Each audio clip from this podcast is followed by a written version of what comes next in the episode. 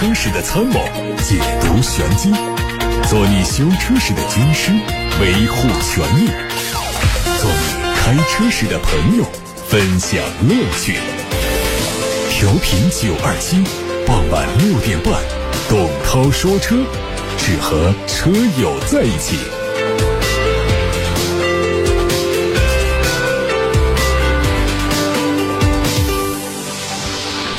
欢迎各位来听晚上六点半到七点半的董涛说车直播。看新闻，日前宝马集团在线发布了两款重磅纯电动车，创新 BMW iX 和创新 BMW i4，进一步扩大了 BMW i 品牌的电动化产品序列。其中，iX 推出了 iX Drive 40、Drive 50两款新车，车身采用的是原石切割的设计，整体呈现出非常强的视觉效果。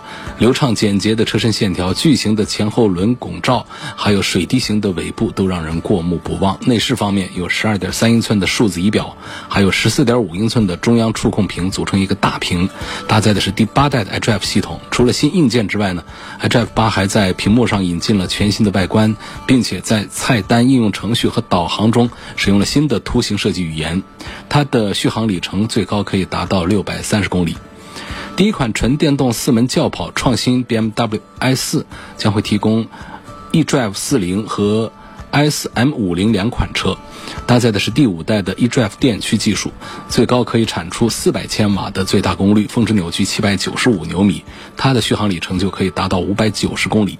在外观设计上，有半封闭的格栅，集成了前置的摄像头、超声波雷达，还有充满了塑雕感的车身表面。以及车侧的短前后悬挂、无框玻璃车门，还有后扬的侧窗，还有霍夫曼斯特弯角，还有宝马轿跑车经典的一些轮廓。外媒报道说，奥迪全新的一个项目正在大众汽车集团的内部研发当中，旨在开发一款可以和梅赛德斯奔驰 EQS 匹敌的新型电动轿车。未来这款车可能命名叫 A9 e 创。有望在二零二五年左右交付，它会拥有先进的电池组、动力系统和充电技术。另外呢，还会搭载全新版本的操作系统软件，配备全新的信息娱乐系统。相关人士表示，新车将会采用大众最新的 SSP 平台，这个平台融合了 MEB 和 PPE 平台的最先进技术。未来这个平台会支持大众汽车集团百分之八十的纯电动汽车。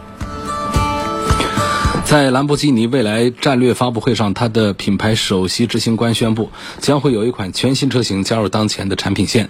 新车会是一款。双门四座的纯电动 GT 跑车会在二零三零年之前推出，两款搭载 V 十二发动机的全新车型将在年内公布。根据规划，二零二四年兰博基尼的产品线会实现全部混动化，而纯电动车可能会出现在二零二五年到二零三零年之间。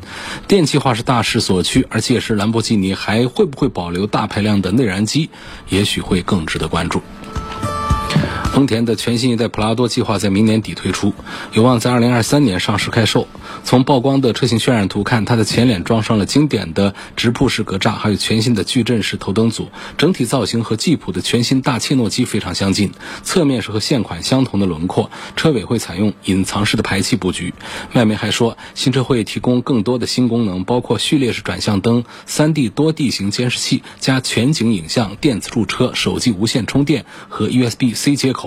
动力会换上2.5升的混动和全新的3.5升发动机，匹配的是 eCVT 以及八速的手自一体变速器。别克昂科威 Plus 会在六月十九号上市。作为别克旗下最新的中型 SUV，它的轴距达到了两米八三，提供五座和七座两种座椅布局。从车内的设计布局来看，它还会提供抬头显示、十英寸的中控屏、第二代的高清流媒体后视镜。另外还会用上全新的智能互联，能够提供语音识别控制、在线地图和更加便利的多媒体操作。动力是 2.0T 可变缸的涡轮增压发动机和48伏轻混组成的系统。近日，在比亚迪高层的沟通会上，比亚迪汽车品牌和公关事业部总经理李云飞表示，比亚迪将在今年四季度发布一款高端车，售价在五十万到八十万。对于这款车，李云飞描述的是足以让人第一眼看见眼睛就不想离开，其他方面并没有描述太多。预计也会搭载刀片电池。在最近的一年，长城、长安、上汽等自主品牌纷纷开始布局高端品牌。长城的高端品牌沙龙智行首款车型将。在年内推出，售价超过三十万。长安和华为、宁德时代联合打造的 AB 品牌首款车型也会在年底发布。上汽自己第一款产品 L 七已经公布，售价是四十万八千八。随着越来越多车企推出高端品牌，智能电动车领域的高端化之争变得越来越激烈。领克零二的 Hatchback 正式上市，两款配置的车型的售价分别是十七万六千八和十八万一千八，整体造型和领克零二相比差别很小，高度较领克零二有所降低。另外还新增了橙色车身，轮眉等处也采用了和车身同色的设计，多数细节都是黑化的处理，更具有运动感。内饰是黑色为主的风格，在方向盘、回正位、空调出风口、挡把的周围和安全带都采用了橙色，整体看上去非常运动。全液晶仪表、内嵌式的中控。多媒体大屏，还有三辐式的多功能运动方向盘的使用，都让新车的科技感有了很大的提升。日前，百度和吉利的全资智能合资公司极度汽车（极是集合的极，度是百度的度），极度汽车在北京举办了一场媒体沟通会。CEO 夏一平表示，将在明年的北京车展上亮相一款概念量产车。目前外观内饰都已经基本确定定型，初步预计明年可以接受预定，定价不会低于二十万元。这个车会采用百度新的自动驾驶技术，还有吉利的浩瀚智能架构，以及极度和百度、吉利三方共同构建一套面向 L4 级别的自动驾驶的智能化架构。这个架构还可以实现软硬结耦。红旗 H 五是目前红旗在轿车市场的主力产品。它在二零一八年上半年上市，到今天已经卖了三年多的时间，临近中期改款或者是换代的节点。有媒体从红旗内部获悉，全新 H 五最快在年底会试生产，预计在明年三季度正式开售。环评信息上看到，它用的是二点零 T 发动机，具体的参数还没有曝光。不过，参考现有的红旗二点零 T 发动机参数来说，它会超过合资主流的 B 级轿车。奇瑞艾瑞泽 GX 冠军版增加了一版尊享版，官价是十二万九千八。作为新增车型，它的外观、内饰设计和现款在售的都一致，和在售的入门款时尚型相比，增加了电动天窗配置，其他都没有变化。动力继续是一点五升的自然吸气，配 CVT 无级变速器。好，各位刚才听到的是汽车资讯。好，董涛说车现在开始解答大家的选车用车问题。看到八六八六六六六六的话题，肖先生要。分析一下福特的探险者值不值得买？看中的是卖价三十五万九千八的那一款。问这个车现在有没有优惠？如果要改款的话呢？有没有这方面的消息？现在还没有这个探险者要改款的消息。关于优惠呢？从目前的情况看呢，价格还是比较稳定的。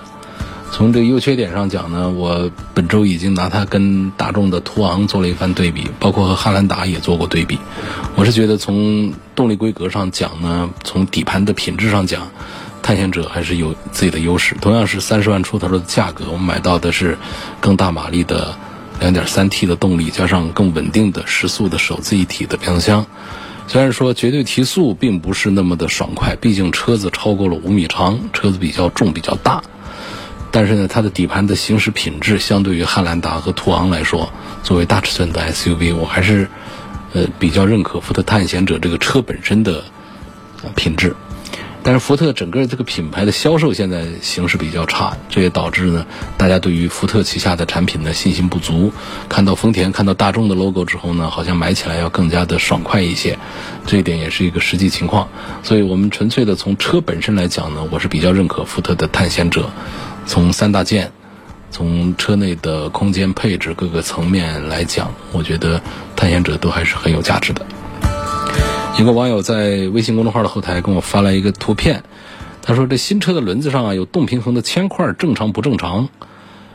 这个肯定是正常的，没有这个铅块才是不正常。因为我们每一个轮子装上去之后呢，这个不管是合金的轮毂、锻造轮毂还是什么样的轮毂啊。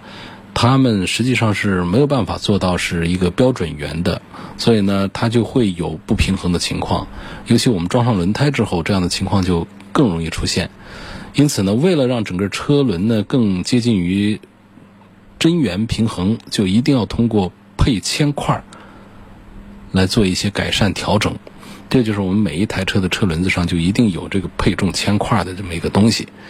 每一次我们换了胎，我们做了车轮子轮毂的一些更换之后呢，通常都需要对它的动平衡做一个重新的设定，对这个铅块要做一些修改，以达到每一个车轮子在装上车轴之前。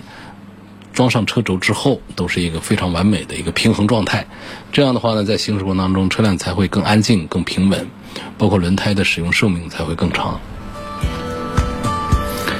刘先生说：“我想跟我爱人买一辆代步车，希望从后期的保养费用、驾驶感受方面对比一下来福、致炫和大众的 Polo。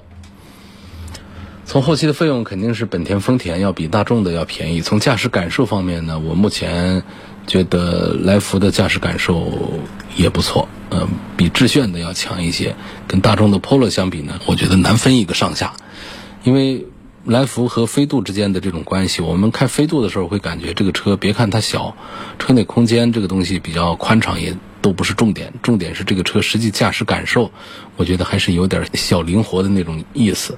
其实相对讲，这个大众的 Polo 呢，在这个底盘的印象方面呢，一直是在 A 零级的产品当中是很不错的，所以我才说飞度和大众的 Polo 相比，不能看作是日系车，它就更加注重了舒适，然后在灵活性方面就不如大众的这个车的产品，我觉得不是。而飞度和来福又是同一回事儿，因此呢，这位刘先生问到的来福和大众 Polo 在一块儿和致炫在一块儿对比的话，我认为呢，其实这几个车的产品力都是相当好的。但是呢，我在昨天节目里也说过了，关于来福和致炫两个车的 PK 对比，目前确实不管是来福还是飞度，在销量上呢都没有雅力士致炫的销量好，也就是在丰田致炫的身上呢体现出更多的关注度和热度。所以在这三个车当中呢，从平均推荐来讲的话呢，我觉得选择来福也好，致炫也好，大众 Polo 也好，没有明显的对错之分。夏先生希望从油耗、后期保养和品质方面说一说雪铁龙天翼 C 五的混动版，这也是来自八六八六六六六六的留言信息。呃，从品质方面，东风雪铁龙的产品呢，我觉得没有什么问题可以挑剔。在它这个价位上呢，我们不能挑剔它的用的材料怎样，但是在这个价位上呢，我们开到的驾驶感受和底盘印象，东风雪铁龙确实是数一数二的高手。所以在品质方面呢，我们认可在这个价位下。东雪的产品做的是行业里面比较好的。那至于说在后期的保养方面呢，大家也都可以放宽心，因为一分价钱一分货，但不同的价格体系下的产品，它的后期的费用也是做对应的，不会出现一个很便宜的车出现一个很贵的一个后期的费用。油耗方面呢，我觉得大家也都可以放宽心。尤其是你问到的是 C 五的一个混动版，混合动力它就是在油耗方面比传统动力要更有优势一些，哪怕它会牺牲一些驾驶方面的一些体验，但是你说这个混动版的油耗会不会高的还让我们没有办法接受，这个是一定可以忽略的一个问题。所以我觉得夏先生你关注这个雪铁龙天翼 C 五的混动版，我觉得我支持，我赞成。还有位网友问：大众揽境值不值得买？希望换一个大点的车。这个车我现在还没有对它进行考察，呃，试驾计划呢应该是在下周，所以开过之后再跟大家做分享。来自董涛说车微信公众号后台的问题：比亚迪宋 PLUS 的燃油版和 DM-i 版本谁更值得买？其实类似的问题呢还有其他的也在问秦秦的 DM-i 版和这个。纯电版谁值得买？那么我们要认识到，在比亚迪的家族里面呢，它最擅长的东西是什么？还是它的电动力？它比它的燃油动力啊做的是要好一些。而电动力里面呢，用刀片电池的是现在我最推崇的。比方说像汉娜这样，但是说他们的产品当中也是还有相当大一部分呢在用磷酸铁锂这样的电池。这些电池呢都各有好处。从比亚迪目前开发出的刀片来看呢，刀片电池确实是综合优势，不管是体积啊、安全性啊、效能啊各方面，它的平衡度是做的最好的。所以我们认为，如果比亚迪的产品上用刀片电池的，我的推荐指数分明会高一些。那么像刚才问到这几个车呢，都没有用到刀片电池啊，用的是磷酸铁锂电池，这样的实际上呢，没有把比亚迪家里最好的东西用上来。而相反呢，他们的这个。混合动力以及它们的纯油动力呢，在价格上还更有优势一些。所以在这几个产品当中呢，我倒是赞成像宋 PLUS 的燃油版，我觉得比它这个 DMI 版本，尤其到 DMI 版本用一百公里的那个版本去的话呢，那价格又高了很多去了。所以如果说我们平时跑的公里数不大的话，作为代步用车，买它一个燃油版的宋 PLUS，我觉得这就是一个。很不错的一个选择。关于秦 Plus 的 DMI 版本和它的呃纯电版本的话呢，我认为从现有的这个价格体系来看，我赞成买秦 Plus 的纯电动。下面问买汉兰达哪一个的性价比比较好啊？对比一下奥迪 Q5L 和宝马 X3 该如何选？如果是在看汉兰达的话呢，我们会。推荐大家关注一下最新的汉兰达。最新的汉兰达确实身上有很多的优点。那么，如果我们是去看豪华品牌的奥迪的 Q5L 和宝马的 X3 的话呢，我觉得 Q5L 的性价比好一些，但是宝马 X3 的车还是要好一些。那奔驰的 GLC 和沃尔沃的 XC60 新能源的 T8 驱混动，呃，沃尔沃的混合动力呢，我不是太看好。嗯，从现阶段来讲的话呢，其实我觉得沃尔沃的燃油动力做的还是要更稳当一些。所以在这一组当中呢，奔驰的 GLC 呢，它主要占的是品牌和豪华的优势；沃尔沃的 XC60 新能源方面不占什么优势，那更多的优势还是来自于沃尔沃传统的安全和环保这方面。所以它和奔驰的 GLC 在一起做一个对比的话，该买谁不买谁？我觉得。恐怕我还是投票给奔驰的 GLC 要多一些，因为它的销量、它的市场的热度、认可度也是远远大于沃尔沃的 XC60，更不用说大于沃尔沃 XC60 的新能源版本了。陈先生在八六八六六六六六热线电话上留言说：“今天刚买了一辆奔驰的 GLA 两百，交了一万块钱定金，生产日期呢是二零二零年的九月份，离现在大概已经过去了九个月，就是这个车出厂已经九个月了。”那么销售给我的优惠呢，是在原本的优惠额度上再优惠两万块。问这是否值得买？就是我们花两万块钱买这么九个月的一个库存的意思，是吧？其实我觉得是可以的，因为本身现在呢，我们半年九个月这样的库存呢，对车辆的损害呢，目前还没有一个确定的一个说法。应该来说呢，放在那儿放几个月对车辆是不好，车不怕开就怕放那儿不动。但是呢，新车的几个月的话呢，车辆的实际损失呢也很难的说它就有多么严重。如果说保管的好的话呢，其实跟新车的差异并不大。我常常讲一点呢，就是我们的国产车呢，我觉得六个月以内的都不能把它叫做一个有问题的库存车，或者说我们的进口车九个月、一年这种情况也都不少见。我觉得这大家可以宽容一点，没有问题。你不要搞成不管是进口的还是国产的，一搞就是一两年以上的这种，那我们确实是要谈一谈，多优惠一点，多换一些油啊、水啊什么，对车辆呢平时多一些关注的话呢，其实它的车况不至于说就会和新车有很大的差异。但是呢，它一定得有一些优惠。像你这个车呢，也就是一个出厂到现在九个月时间，还给你多优惠两万块钱，我觉得这个账算得过来啊，可以接受。当然说，如果说。优惠幅度跟别的出厂年份的都一样的话，那我觉得是划不来。它多优惠了两万块钱，我认为这个车没什么问题，可以买。而钟女士呢，这好像来的是一个投诉啊。钟女士的问题是，买了一个2021款的探岳，在恩施一家 4S 店买的，恩施的恒信众联 4S 店，说才提车一个小时啊，车头就开始冒浓烟。4S 店承认是。他们交车之前没有仔细检查，有一处电风扇的线路没接好，说接好了就没问题了，但是呢又不愿意出具书面的检测报告。我提车的时候啊，4S 店给我的 PDI 检测表就是空白的，我都没签字。这是四 S 店的工作疏忽所导致的。现在我想退车或者换车，对方却说按照三包法，我不满足退换车的条件，他们只愿意给我六千块钱的补偿，我觉得很不合理。在我提车之前，这辆车就是坏的呀。我认为这种情况不适用三包法，希望节目组能够帮我维权。确实啊，按照三包法呢，你这种情况，车出了门没有出现三包法里面规定的这种退换车的情形，呃。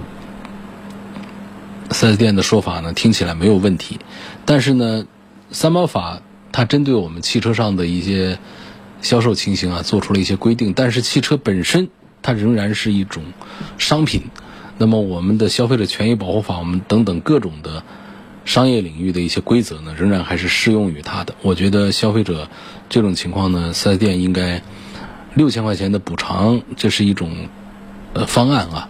应该给我们消费者有更多的选项来满足我们消费者的这种疑惑，因为刚刚才提车一个小时就出现这样冒烟的一些情况，而且呢，从 PDI 检测表是空的来看呢，这车都没有做这个 PDI 的检测，所以这种情况下呢，做一些协商，或者多一些补偿，或者换一个车呢，这是四 S 店应该做的。我说完这番话之后呢，后面的转折就不大好。就是，其实这个事儿如果要打官司的话，我们消费者不一定赢得了，因为 PDI 检测这个事儿并不是国家法定要求 4S 店必须要做的。就 4S 店做的这个 PDI 检测，它其实是行业的一个惯例、一个规矩。新车在交车之前，它从生产厂家到达经销商这儿，它经历了少的也有个几百公里、几十公里。像我们这武汉市内的厂家到 4S 店，这可能近一点。多数情况下一动就是上千公里甚至上万公里的长途的运输，还有长时间的停放。那么到交车的时候，为了向顾客保证新车的安全性能和原厂的各项性能，PDI 检测就必不可少。越是高档车，越是电子自动化程度高，它的 PDI 项目的检查也就越多。那么如果没有做 PDI 的新车的话呢，它会始终在一个运输模式运行。这种模式，它很多系统都没有被激活。那强制使用呢，也会导致一些功能不全，甚至会损害车辆，给车辆和驾驶员的安全造成一些危害。所以正常情况下呢，各种车辆在使用的过程当中都要进行正规的维护保养。这个 PDI 的检查的范围呢，项目是很广的，有一些细微的检查，也许车主连想都没想到过。比如说电池是否充放电正常啊，钥匙记忆功能是否匹配啊，舒适系统是否激活啊，仪表灯光功能是否设置到原厂要求等等等等。所以说。刚才我讲这个，虽然说不符合三包法的要求，但是呢，从这个商业的领域来讲，我觉得四 S 店应该有一个更好的姿态，给要么多一点补偿，要么满足我们消费者的一个退换车的一个要求。但是说因为没有上牌，我觉得其实难度不是太大。您正在收听的是董涛说车。那接着刚才钟女士的这问题啊。他买的一个车呢，没有经过 PDI 的检测，还导致了车头有冒烟的这么一个轻微的一个险情。钟女士提出这车要退换，但是店方不同意。我刚才说了一番废话啊。首先讲呢，三包法里面呢，确实规定了一些退换车的情形，但是都不适用于钟女士的这种情况。但是呢，汽车这个重要的商品，抛开三包法不说呢，这样的产品呢，显然是。从刚买到手，它都有问题，所以我觉得四 S 店那方呢，应该是给出一些态度，比方说更多一点的补偿啊等等。因为毕竟它确实四 S 店是有责任的，就是你没有做 PDI 检测，PDI 检测尽管不是国家法定的一个检测的项目，但是呢，在行业里面它是一个认可的一个基本的规范。缺乏这个规范的话，这个产品仍然是商品是不完善。所以商品不完善，我们消费者买到手，确实是有理由提出更多的。不说是退换，起码在索赔方面，消费者应该是可以根据实际情况来提出的。所以呢，我建议呢，钟女士跟这个四 S 店呢进一步的协商沟通，呃，能够提出更多的补偿。而且刚才我也已经讲到了 PDI 检测它的重要性，不仅仅是走个过场而已。没有做 PDI 检测这么一个车，我们需要它补上 PDI 的检测，这是第一个。第二个呢，就是在这个补偿方面呢，从心理接受程度上来讲呢，我觉得还是应该有一个五位数的这么一个补偿，是不是会更好一点啊？然，后还有一点要讲，就是如果这个事儿我们钟女士非得跟四 S 店打官司，必须退换车的话呢，其实胜算也并不大，因为法律上也还是要拿出具体的条款来做依据，说这个车是否符合强制退换的一个条件。目前来看，确实是。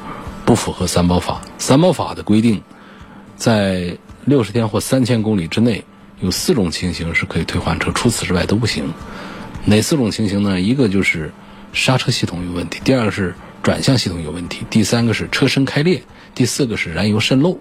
它没有包括说车头里面冒烟，不管是电风扇的线路没有接好啊，还是其他的一些问题。所以这就是一个比较尴尬的点。钟女士仍然可以。呃，主张自己的赔偿的诉求，但是退换车呢，钟女士不用太坚持。刘先生希望从品质和耐用度方面评价一下大众的辉昂，问他是否值得买。品质没有问题，耐用度也没有什么问题。大众辉昂的主要问题还是来自于品牌和销量太差。大家都习惯于把它和奥迪 A 六画成等号，这个没什么问题。但是呢，我们要买一个这样的中高端的轿车的话呢，还是比较注重品牌。这就是包括过去的辉腾，大家都认可这车跟这个很多的同价位的产品相比，它有自己的品质优势。但是因为一个大众的 logo，它就卖的不好。所以在这个上汽大众的辉昂这个事儿上也是一样的问题。你去问说这个车好不好？我觉得那些懂车的、不懂车的，大家都会说这个车是做的很不错的。但是呢，你让他去买的话呢，仍然大家愿意多花几万块钱去买一个奥迪的 A 六。所以商标的重要性就在这儿体现出来。耐用度方面、品质方面都没有问题啊。一个就是销量问题，第二个是品牌的问题。这两个心理上的坎儿过了之后呢，大众辉昂仍然是一款很不错的车。魏先生应该从昨天问到今天，这个问题我真是回答不上来啊！他问这个奔驰的 E 级的内饰啊，它什么时候能够像奔驰 C 级和 S 级一样的改过来？我真是说不准什么时候能改过来。但是我可以肯定，它一定要改成那样，因为从奔驰的过去的一贯的做法就是 C 级、E 级、S 级的外观内饰区别都不大，只是尺寸上有不同，一些细节上的区别。所以呢，现在很流行的这个奔驰的新的 S 级和 C 级上的这种。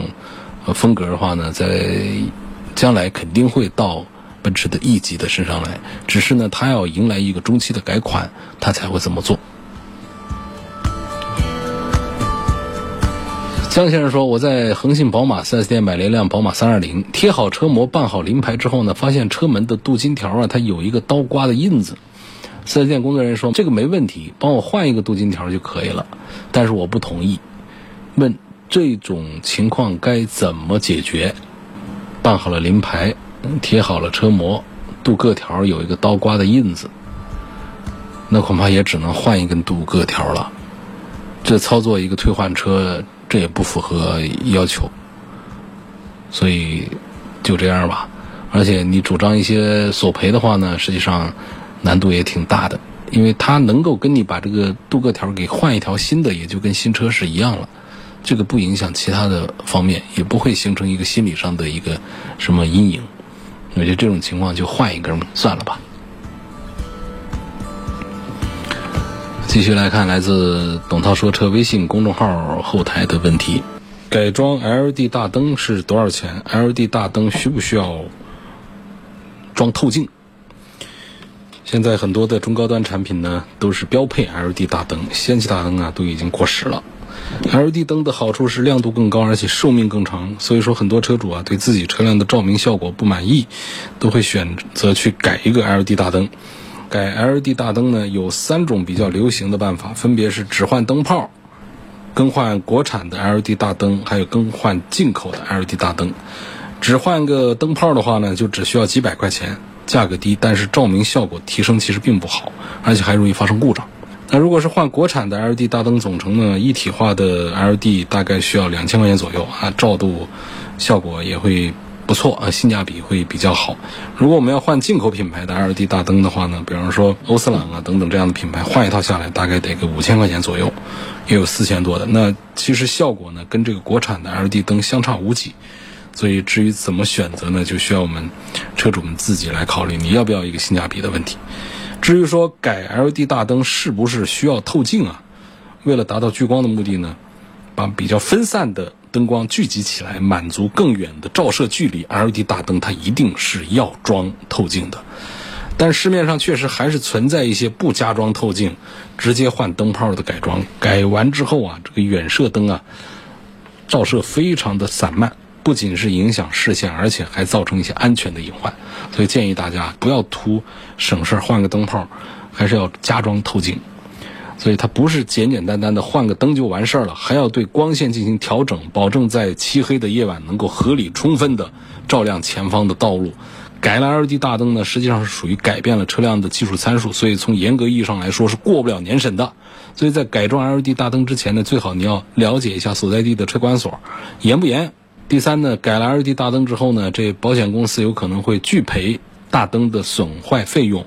一个原厂的卤素大灯总成大概千把块钱，并且改装灯也就废了。这一点就需要各位车主来权衡利弊。好，今天节目就到这儿结束了，感谢大家收听和参与晚上六点半到七点半钟直播的董涛说车。